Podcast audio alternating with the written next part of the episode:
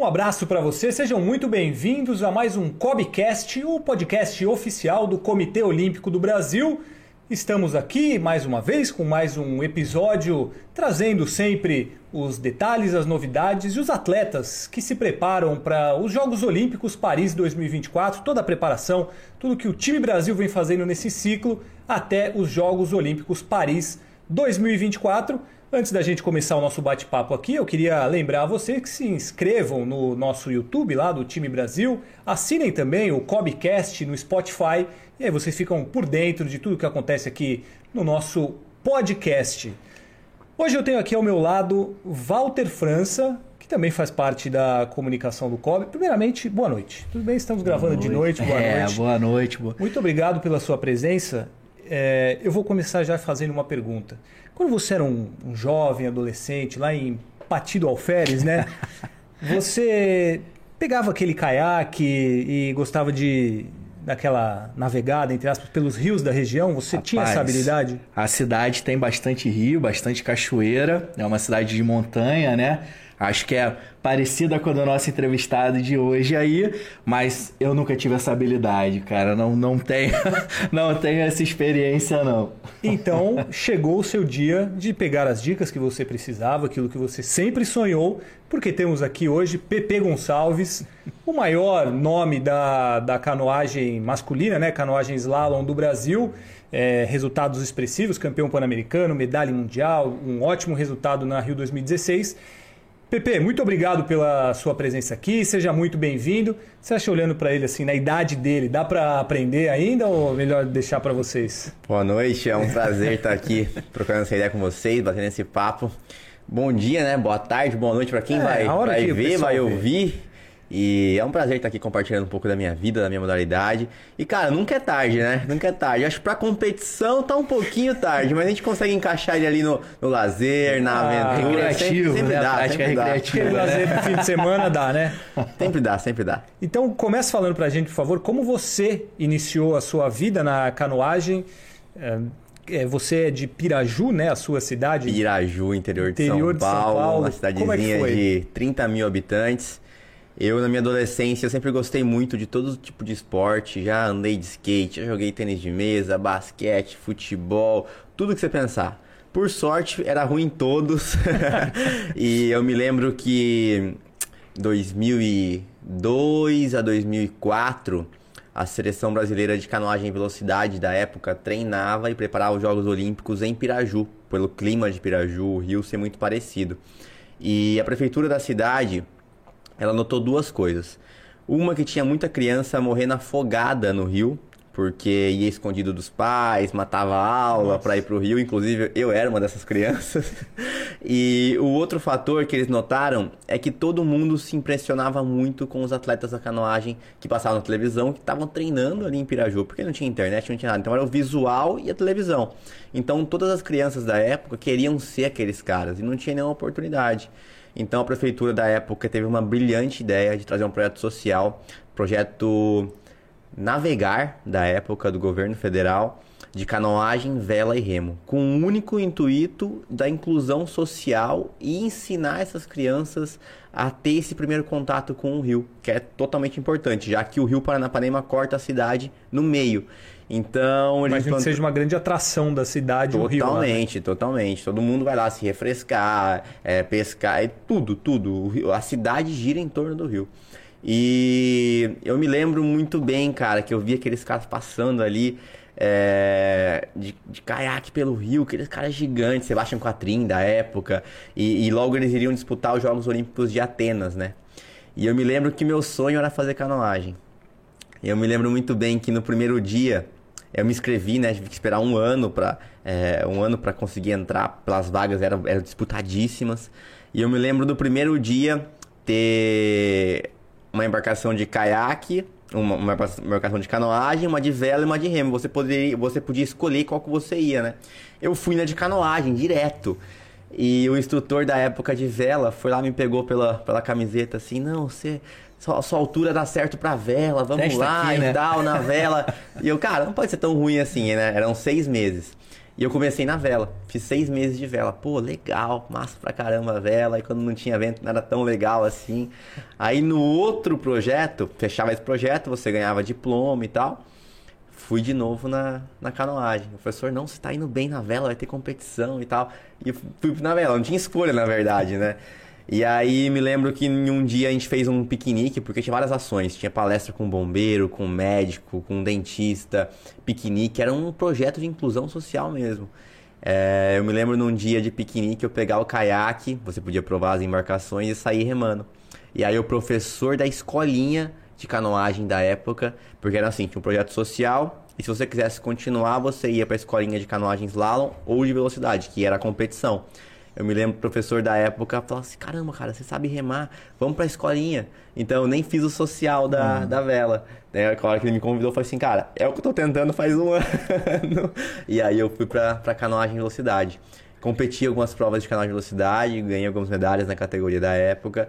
E depois, por ironia do destino, uma outra história também, fui pro, pro slalom. É isso que eu ia te perguntar, cara. Assim, iniciação importante você ter esse visual, ter esse contato visual com a modalidade, mas assim, tem alguma coisa, o insight que fez você ficar assim, quando você percebeu que era isso que você queria e ia levar isso a sério e de repente buscar uns Jogos Olímpicos?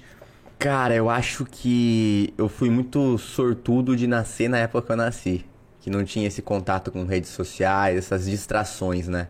Então, acho que até na minha parte como família, assim, eu, eu consegui aproveitar muito bem meus avós, que agora são falecidos, tenho uma avó só viva, é, meus parentes, as atividades como criança, assim, e o esporte. Então, não tinha tempo para dividir com outra coisa. Então, era só a canoagem, era canoagem e estudar. Então, eu acho que a gente fez um grupo muito sólido de, de crianças na época, eu e meus amigos, que a gente o point pra gente era canoagem. Então a gente ia escondido remar, a gente ia sábado, a gente ia domingo, a gente, uma vez a gente fez cópia da chave do barracão, não façam isso em casa, hein, criança? pra ir remar escondido. Então, cara, que doideira. Você treina de segunda a sábado e domingo você vai remar escondido. Então acho que isso, acho que a contribuição para esse sonho ir, sabe, nascendo dentro de mim foi primeiro ter nascido na época que eu nasci, não ter distração com mais nada, viver o mais puro do esporte ali e ter esse grupo forte na base dos meus amigos, que fazia ficar muito mais divertido. Mas por que você foi parar no slalom? Que, que, porque é um tipo que não é tão comum assim, Cara, assim, né? é, uma, é mais radical. É uma é outra foi? história. Você vai, vai ver que eu não fui uma criança muito obediente, né? Vamos lá, vamos lá. É, porque Cara, você abria barracão com chave. É. Faça, Meu Deus do céu, tô me queimando aqui de graça. Vamos lá, vamos lá. Cara, eu tava já faz, fazia um ano na, na velocidade. Eu tinha ido pro Campeonato Paulista em Piracicaba, ficado em segundo lugar. Com quantos anos isso? Isso com 10 para 11, tá. por aí. Aí eu me lembro que ia ter uma seletiva para um brasileiro em Entre Rios do Oeste. Então você tinha que passar nessa seletiva para você ir com a, com a escolinha, né? Faltando uma semana para essa competição, a gente tava chegando, eu e mais um amigo, a gente tava chegando ali do treino já cansado tinha dois meninos mais velhos, Murilo e Marcelo, são dois gêmeos que até hoje não fazem canoagem. Eles pegaram e começaram a jogar água na gente com a pá do remo. Pra brincar com a gente, pra zoar a gente, né? E a gente caiu na pira e revidou. O professor da época, quem que ele viu jogando água? Eu e o mais Você, novo, né? Mais novo. Pra quem que ele deu uma semana de suspensão? Faltando uma semana pra seletivo, pra gente. Aí eu meio já safo, já assim, falei assim, cara, eu não vou ficar uma semana sem treinar perto de uma prova tão importante que eu quero participar. Aí encontrei o professor do slalom da época na rua, falei assim, ô Jimmy, o Jimmy, né, Claudinei de Almeida, ô Jimmy, cara, tô querendo provar o slalom lá, não tem como fazer uma semana de experimental, assim, só pra ver qual é que é e tal. Ele, não, não, vem cá e tal. Aí eu fui lá, remei o slalom durante uma semana, me apaixonei completamente pelo slalom, Nada contra a velocidade, sou fã do Isaquias, sou fã da galera da velocidade, tem vários amigos, mas slalom é muito mais legal. Cada mais dia, radical. Mais também. radical. Para uma criança ali de 11, 12 anos, cara, você chegar na escola e fala assim, pô, desci a corredeira ali, tô remando na corredeira, que era tão temida pelos pirajuenses na época. Hum. E, e para mim eu me apaixonei porque é, esse contato com a natureza direto e cada dia você numa corredeira diferente, cada competição depois numa corredeira diferente e o professor da época também, a forma que ele levava as aulas para os alunos me fez apaixonar pela modalidade.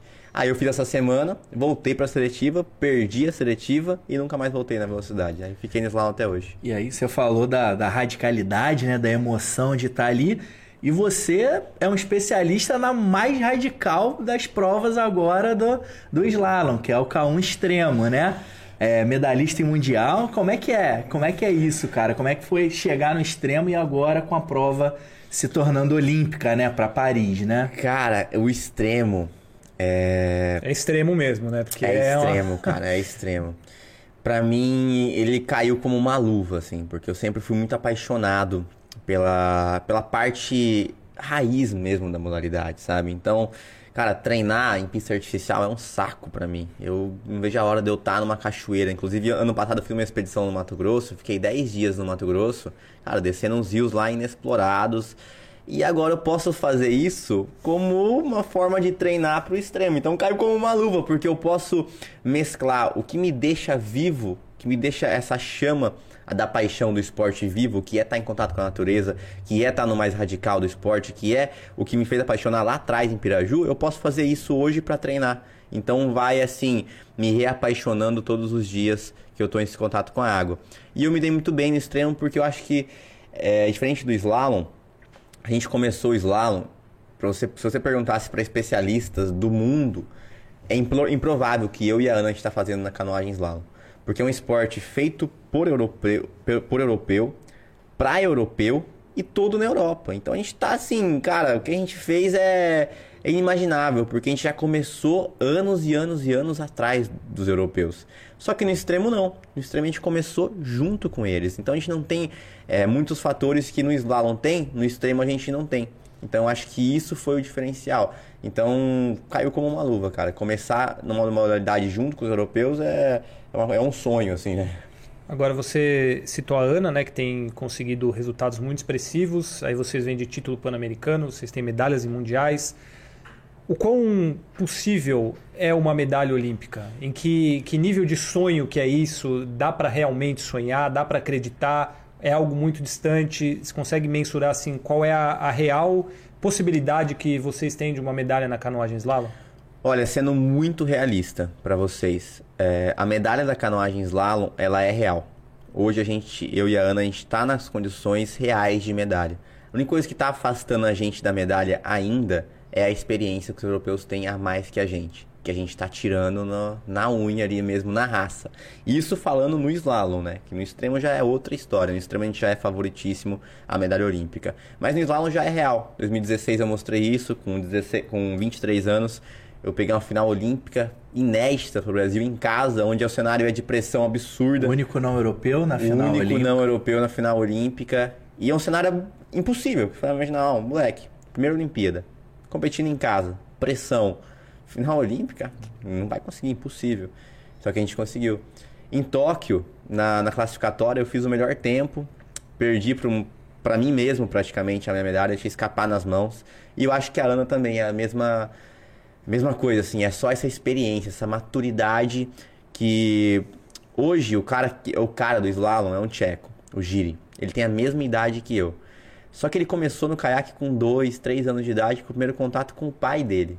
Então, olha a diferença, eu comecei com 12, Sim. então são 10 anos a menos, e isso lá que ele vai, vai, vai, vai muito mais além, em competições, em treino, em estrutura é, de sair da competição, já voltar para casa. Então tem muitas, muitos fatores, sabe, que a gente começou atrás e que a gente está tirando na raça mesmo, porque brasileiro é bicho ruim. E no extremo é diferente, como eu falei. Então, isso que eu, é, só desculpa te cortar, mas explica sobre o extremo. Qual é a situação? Você falou de igual para igual, começou todo mundo na mesma e hoje vocês estão numa situação de, de brigar pela medalha sem dúvida. Sem dúvida, sem dúvidas. Hoje, no, no cenário mundial, eles colocam, todo mundo coloca eu e a Ana como favorito a medalha em Paris. A gente se sente favorito, porque, pô, é, desde 2020 que eu medalho em, todos, em to- todo ano, pelo menos em uma Copa do Mundo. Medalhista em Mundial, a Ana também. Então, pô, a gente tá no, nesse cenário.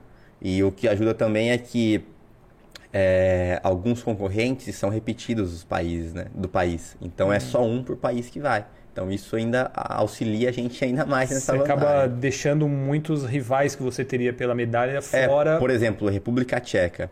Eles têm o atual campeão mundial do slalom, eles têm o atual campeão europeu do slalom, eles têm o atual campeão europeu do extremo e o, atu- o atual campeão do ranking das Copas do Mundo do extremo. Desses Todos diferentes. Todos diferentes. Desses quatro, só um que vai. Porque é o mesmo atleta que compete o slalom vai competir o extremo. Então, três que poderiam brigar por medalha já estão fora. É, basicamente. E no Brasil, vocês dois, você e a Ana, no caso, são os nomes para ir e não. É, cara, é assim, não dá pra, pra- No esporte você sabe como é que é, Claro. né? Até você conseguir a vaga, é, primeiro no Mundial e depois reconquistar ela no Brasil, nada tá conquistado, mas a gente tá trabalhando pra isso. Eu- meu, meu pensamento é totalmente na, na, na vaga e depois na medalha. Isso que eu ia perguntar, cara. Você falou do pensamento, eu ia perguntar isso, né? Cada um, cada atleta encara é, o favoritismo de uma maneira diferente. Né? Eu lembro de em Tóquio você tá falando, você ter falado de preparação mental, de ser uma das áreas que você estava focando para poder ter um desempenho melhor, né? Você continua esse trabalho? Como é que você encara essa questão de estar também encarando a preparação mental aí como um fator dentro da tua preparação completa como atleta? Cara, só, só pontuando, acho que é- muita gente não sabe, né? Mas Tóquio eu tava muito bem, cara. De cabeça, físico, tava no meu, no meu melhor, assim, que eu poderia estar, né? Com, com um treinador meu também da época, que era um amigo meu, um cara sensacional, o tcheco. E faltando menos de 24 horas pro embarque de Tóquio, eu fui diagnosticado com Covid. E meu mundo desabou, né? Porque para recumprir o protocolo olímpico, eu iria chegar no dia da competição se chegasse. E com a graça de Deus, sou uma pessoa muito católica, eu acredito muito, eu acho que foi um milagre, foi um falso positivo, uma coisa quase impossível de acontecer.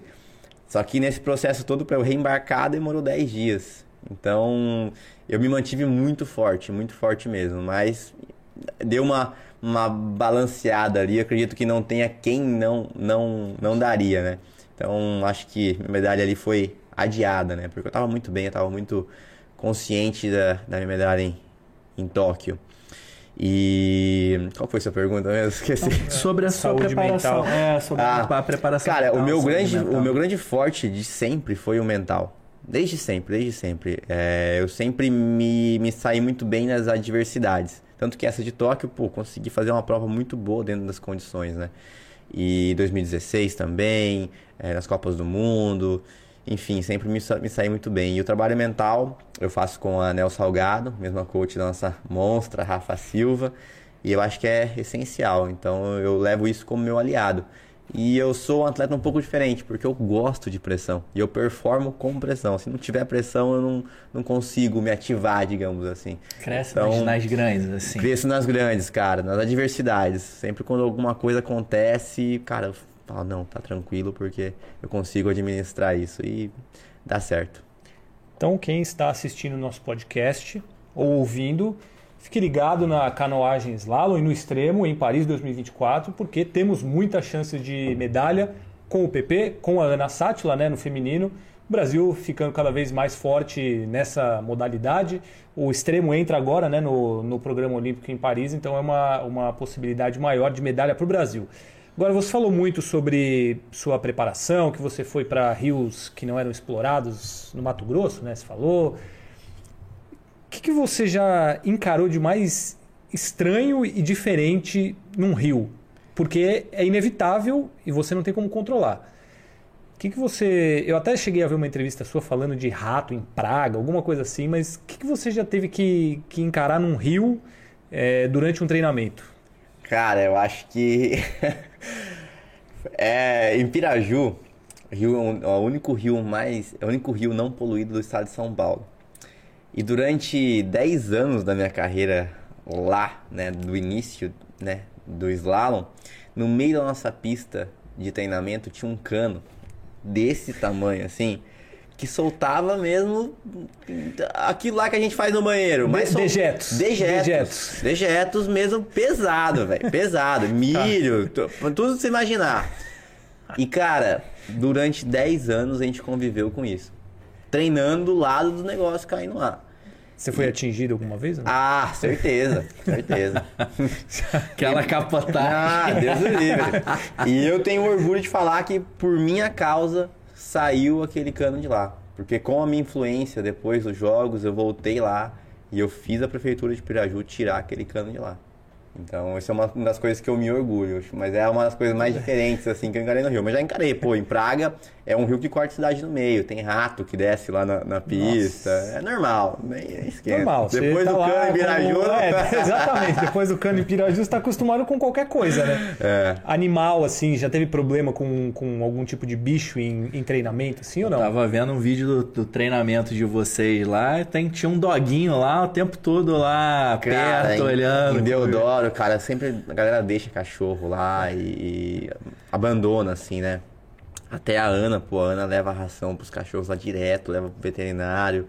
E eles ficam todos lá. A gente tenta, sempre tenta arrumar um, um, um lar aí pros cachorros. Se alguém tiver quiser um cachorrinho bonitinho, dócil, tem lá em Deodoro uns 4, 5 pra, pra adoção.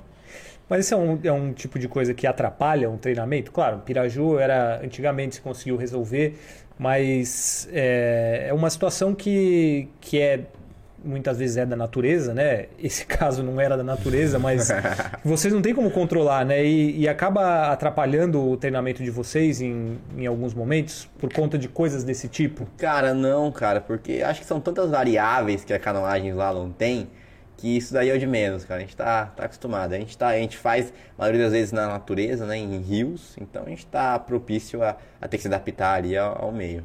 Você, quando for começar lá em Pati, toma cuidado com o que, que vai é. ter no meio do rio, hein? toma é cuidado. Muita pedra, muita pedra. Ô, Pepe, eu ia te perguntar isso, cara. Em Tóquio, eu tive a oportunidade de estar com vocês lá durante alguns treinos, não durante a competição. Cara, e era muito calor, senti sentia a temperatura ali muito alta, assim, e muito aberto, né? Não tinha, não tinha muita árvore ali. Essa questão interfere? Não é uma questão normal para você? Da diferença que imagino que ali no Rio tem a vegetação, tem alguma coisa ali. Isso interfere de alguma forma? Não? Cara, são coisas que a gente tem que se adaptar. Tipo, Tóquio tava muito, muito quente. Até pra gente que é brasileiro. Imagina pros europeus, né? É, aqui no Rio, a gente treina no primeiro horário de sol. Porque depois das nove lá em Deodoro é impossível. Quem mora lá perto sabe, lá é mais perto do sol um pouquinho. E quando a gente vai para fora também. Quando é para fora, o frio e a água fria também atrapalham. A gente tem que se adaptar. Mas são coisas que é o esporte que a gente escolheu. Então a gente tem que se adaptar a isso também. Então não, não chega a atrapalhar, assim. É uma coisa que você tem que se adaptar. Como é a preparação de um atleta de canoagem, slalom no caso?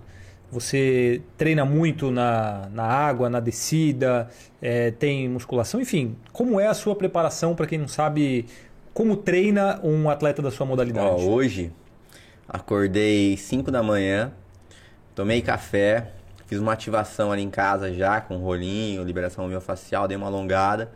Fui para Deodoro. Em Deodoro a gente fez um treino que a gente pega a pista inteira da canoagem e divide ela, divide ela em dois chama de meia pista. Então a gente faz como se fosse uma simulação de prova, só que ela é dividida em dois. Então a gente fez seis vezes isso, a pista. Aí saí de Deodoro, deu uma hora e meia de treino na água. A gente saiu de Deodoro, foi lá pro Maria Lenk, a gente foi pra sala de força, fez força bruta mesmo. Esse treino que a galera faz na academia que sai cansado, a gente fez isso depois do treino, na água, treino é. na água. Almocei, dormi ali meia horinha, já depois fui pro treino de Deodoro. A gente fez um treino técnico, né? Que a gente pega uma parte só da pista e fica repetindo ela. para testar, para ver qual manobra é mais rápida, com vídeo e tudo. E aí voltei e tô aqui agora. Então esse foi meu dia. Mas o treino, tipo, baseia em, em técnico e físico, né? Aí técnico a gente sempre faz na água e físico a gente pode fazer tanto na água quanto no Maria Lenk. Depende do período, né? Por exemplo, agora a gente está um pouco mais longe do nosso objetivo principal, que é o Mundial em setembro em Londres, que é a seletiva olímpica. Então agora é o período que a gente mais treina, que é a base. Vai chegando perto da competição, um pouco menos para estar tá mais descansado ali, que é o polimento, né? Com é, outros esportes. Aproveitando esse gancho, é, você falou da iniciação, da importância de um bom professor na iniciação, né? E no alto rendimento. qual a importância de ter um bom técnico. Agora vocês contam de novo com o italiano Ettore Ivaldi, né? Treinou aí no ciclo Rio 2016 e voltou agora. Como é que é para vocês ter um treinador desse naipe e tá de volta com vocês aí no dia a dia? Cara, é importantíssimo. É a peça, a peça fundamental de todo atleta é o treinador. Porque acho que quando, ainda mais. É, eu acho que assim, são períodos diferentes, né? Eu acho que o treinador da base, ele tem uma missão de te ensinar alguns princípios e te apaixonar pelo esporte, que é totalmente importante. Porque a vida de atleta olímpico é muito difícil. E se ele não tiver realmente apaixonado por aquele esporte, ele não continua. Já estou há 18 anos na canoagem. Para acordar todo dia e treinar, o cara tem que estar tá muito apaixonado pelo que faz. E não é por grana, não é por nada, é por, pelo amor mesmo. E o treinador do alto rendimento, ele tem uma missão de apagar o, o, os fogos né, que tem ali durante a, a caminhada olímpica e conseguir montar uma logística de treinamento, de viagens que te leve ao seu melhor lá em, no seu objetivo principal, no nosso caso, Jogos Olímpicos. O Ettore, ele tem uma qualidade técnica muito grande, ele é um dos melhores técnicos do mundo na parte técnica, mas ele tem uma outra qualidade que é a questão de logística, de organização, de fazer esse círculo todo funcionar muito bem. Então, eu acredito que assim, igual eu em, Tó em, em Tóquio, em Paris, vão ter vários qualidade técnica, física, que são coisas que todo mundo pode treinar. Agora, essa parte desse círculo de logística, de estratégias durante todos esses anos é o que vai fazer a diferença ali dos milésimos, dos, da, da, daquela chegada ali realmente para a medalha ou não. Então acredito que é muito importante essa parte de um treinador de alto nível, né? ele ser completo, porque acaba sendo da família, acaba sendo é, uma pessoa ali que você confia, que você tem que contar segredos, que você tem que, que, que dar a sua vida na mão do cara mesmo, entregar e acreditar. Então, ter o Ettore do nosso lado é fundamental e a qualidade técnica dele é indiscutível. O cara, é, o cara vive canoagem. E a gente está falando muito sobre os seus treinamentos, né? Você cita a Deodoro e você cita o Maria Lenk. Acho que a canoagem slalom utiliza muito o, o legado que ficou né, do, dos Jogos Olímpicos com a, a pista de Deodoro. É, tudo que é feito no Maria Lenk, eu até vi vídeos de vocês na piscina da, do Maria Lenk treinando canoagem, né? Faz uma adaptação. O quanto que tem essa estrutura é, tão, tão boa, né? Que é tão nem todos os esportes conseguem ter uma estrutura como essa. O quanto isso ajuda vocês a, a chegarem o mais perto possível dos europeus e conseguirem os feitos que vocês têm conseguido na modalidade. Eu acho que Deodoro é o legado mais aproveitado de toda a Rio 2016. Eu não, não vejo nenhum outro assim, né, que tenha sido tão aproveitado quanto Deodoro está sendo, tanto por a gente, né, quanto pela população ali do entorno, que usa como atividades de piscina, de caminhada, de corrida, de bike, etc.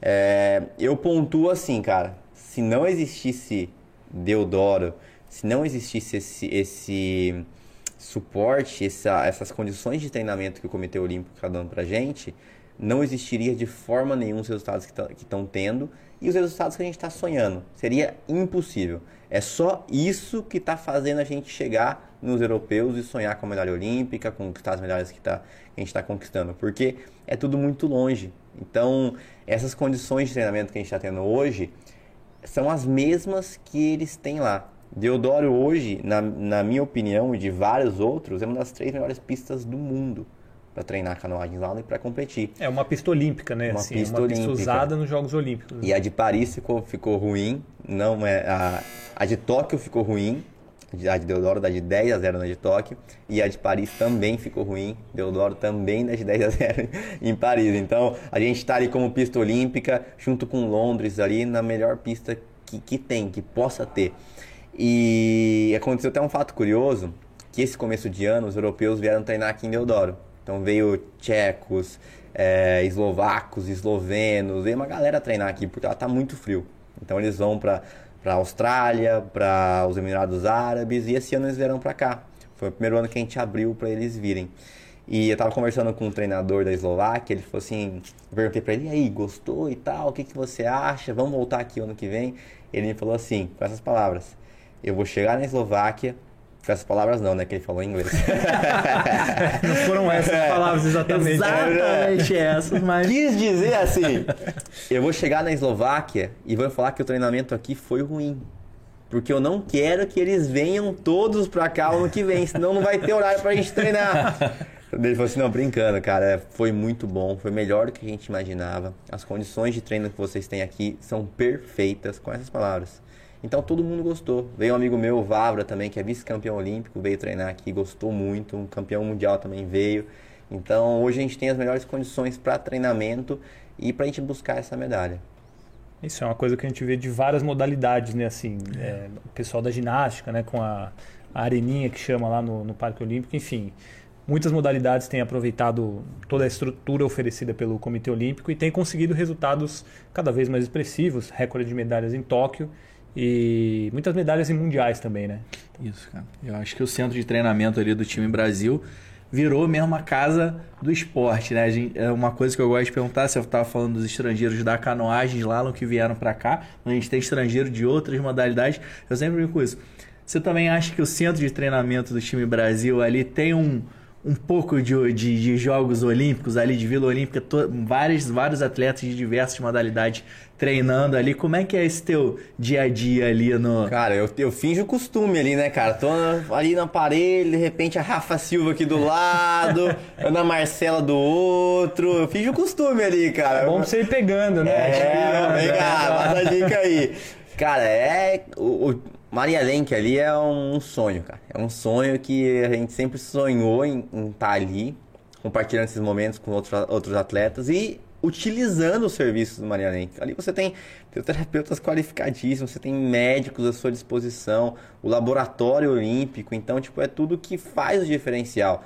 E não só isso, não só ser profissionais do mais alto gabarito, mas são humanos, cara, são os brasileiros mesmo, o melhor, o suco mesmo do brasileiro, sabe? Que você chega ali, um sorrisão, tá te atendendo, pô, faz uma brincadeira, é, sabe? Tipo, são humanos mesmo. Eu acho que isso faz muita diferença pro atleta brasileiro, porque eu acho que o atleta brasileiro é diferente dos outros, sabe? Eu acho que esse lado soma muito. Então, se a gente chegasse ali e fosse uma coisa automática, não seria da mesma forma. Então, acho que é um, um conjunto, assim, que faz toda a diferença.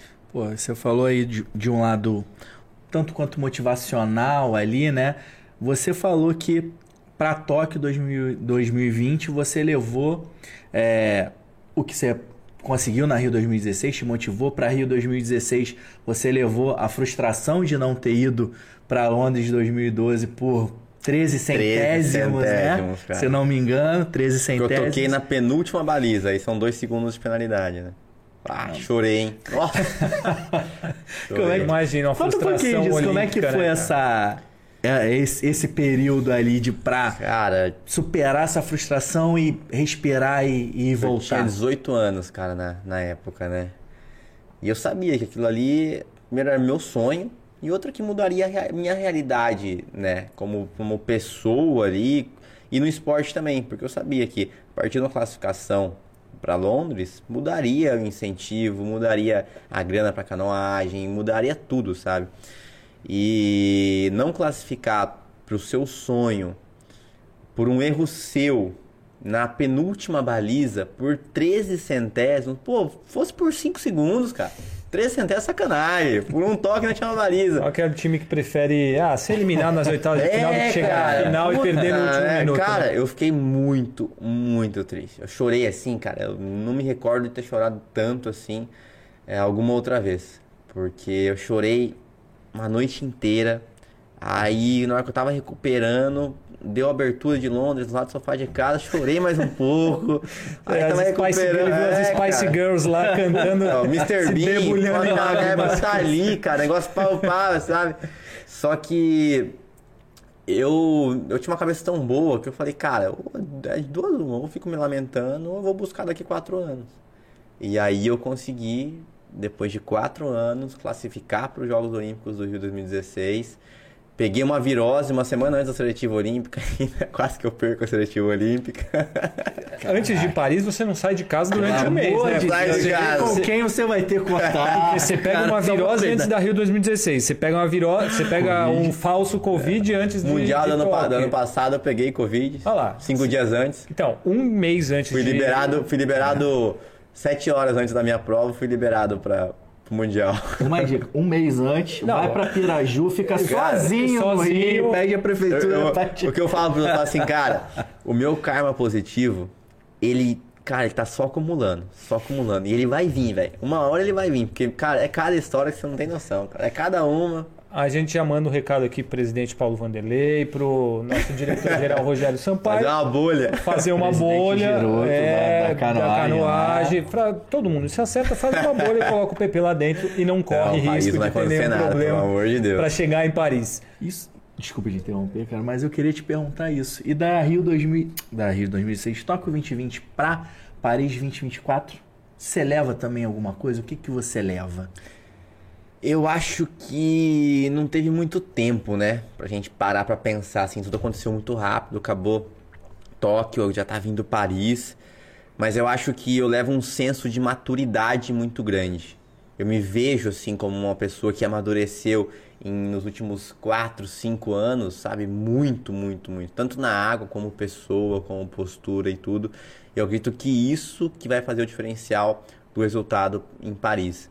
Então, é lógico, eu fiquei amargando ali de não não não ter che- chego um pouco mais longe, sabe? Que eu poderia, tava na minha mão.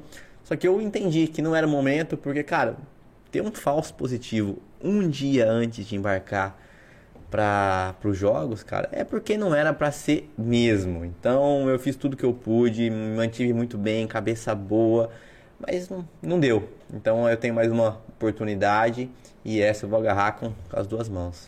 Agora, Valtinho, não sei se você sabe. Não, você sabe, porque você é sempre muito bem informado, mas além dessa carreira vitoriosa na canoagem slalom, PP tem uma, uma vida como influencer também, né? Como você arranja tempo? Como é a sua vida nas redes sociais? Você tem lá os seus quase 400 mil seguidores, né? Como que, que é o seu lado influencer também? Cara, é, eu tô no Instagram desde quando era mato, né? Eu Você desbravou o Instagram. Desbravei, desbravei. Podia ter um pouco mais seguidor, assim, mas é por reconhecimento. Não, brincadeira. É, mas eu sempre porque eu gostei muito. É, meu, meu hobby é fazer vídeo e editar vídeo. Então, eu gosto desse lado de produzir, de editar, de tirar uma foto legal e postar e tudo. Paulo Conde, nosso diretor de comunicação, fica de olho. Precisar de um editor de vídeo aí, tá E aqui. eu acho repórter por um dia? Repórter É, por um dia. Tamo aí, tamo aí, eu gosto, eu gosto. E, e eu sempre vi o Instagram como uma ferramenta importantíssima e impres- imprescindível para os esportes como a canoagem e slalom. Porque hoje a gente tem um pouco mais de espaço, mas antes, há uns 3, 4, 5 anos atrás, a gente não tinha esse espaço que a gente tem agora. A, gente, a TV não passa canoagem e slalom. Então eu acho que assim, você com seus mil seguidores, se você consegue divulgar para cinco pessoas o seu esporte que não conhecem o seu esporte, pô, olha que fantástico. Então eu sempre vi, primeiro pelo lado que eu sempre gostei de editar fotos, de postar fotos, de postar vídeo, e outro de conseguir ajudar a minha modalidade a se tornar mais conhecida e mais reconhecida. Então eu acho que, que é uma ferramenta que está aí para todo mundo usar, é gratuita, então eu via como, como essa ponte para chegar à minha modalidade a pessoas que, que não a conhecem. E eu acho que eu consigo fazer isso de uma forma muito, muito legal. E você separa um tempo assim na tua agenda, cara? Como é que é, é, como é que é essa tua essa tua prática do post? É o momento ou você tem ali uma ah, cara, eu vou separar um pedacinho da minha É, agenda aqui no treino para programado. atender, Como que é? ah, de repente para atender a imprensa ou para para poder Cara, não, fazer os posts. ca- não, sempre procurei é, postar o que eu quero, a hora que eu quero, da forma que eu quero, passar para as pessoas o que eu vivo ali no momento, nas competições, nos treinos, no dia a dia.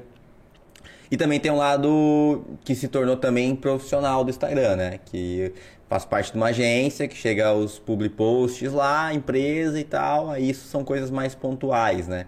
Mas a maioria das coisas é tudo do meu dia a dia mesmo que eu faço, que eu, que eu posto. Você falou sobre a divulgação. eh, Você acha que você consegue fazer essa divulgação da canoagem slalom pelo Instagram?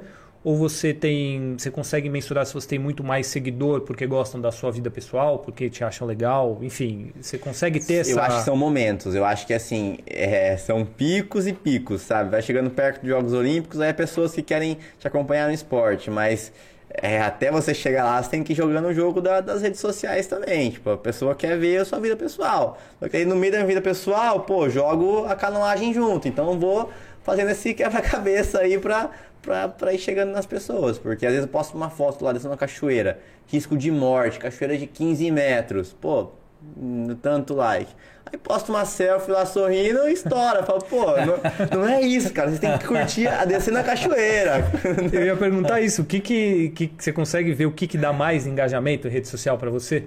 É, é vida pessoal? São é momentos, são momentos. Lógico, em Jogos Olímpicos está todo mundo voltado ao esporte. Mas passou Jogos Olímpicos, a gente sabe que isso em tudo, né? Isso são as marcas, isso é tudo. Então, é, no dia a dia, com certeza, a vida pessoal, né?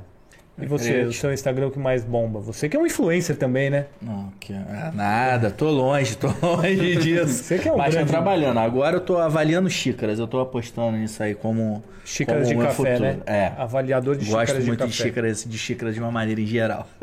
e, e certo. você, Pepe? Quais são as tuas paixões ali? A gente sabe que, pô, lógico, esporte, a vida ao ar livre ali, mas o que, que o Pepe, quando tem um tempo livre, que não tá treinando, não tá competindo, o que, que você faz ali, cara? Tem algum hobby? Como é que é essa vida fora do esporte, digamos assim? Cara, é difícil porque é o ano inteiro, né? Treinando e, e competindo.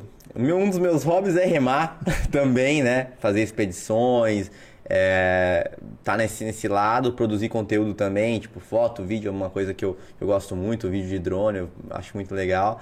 Mas quando eu não tô fazendo nada disso, eu procuro estar em contato comigo mesmo, na natureza, nessa, nesses lugarzinhos assim mais afastados, sabe? Eu gosto de reafirmar essa paixão que eu tenho pelo, pela natureza, assim, Mas quando você tá de férias, você vai remar também? Também. Também. Acha um destino que é bom para Não, remar. então, essa expedição que eu fiz É, depois da Mato Grosso temporada. remar. Cara, eu fui pro Mato Grosso, essa expedição chama de Remo e Alma, que a gente fez. Cara, foram é, 2.500 quilômetros pra chegar. A gente ficou 10 dias no total, né? A gente remou quatro rios diferentes. E alguns deles, assim, alguns não, quase todos, né?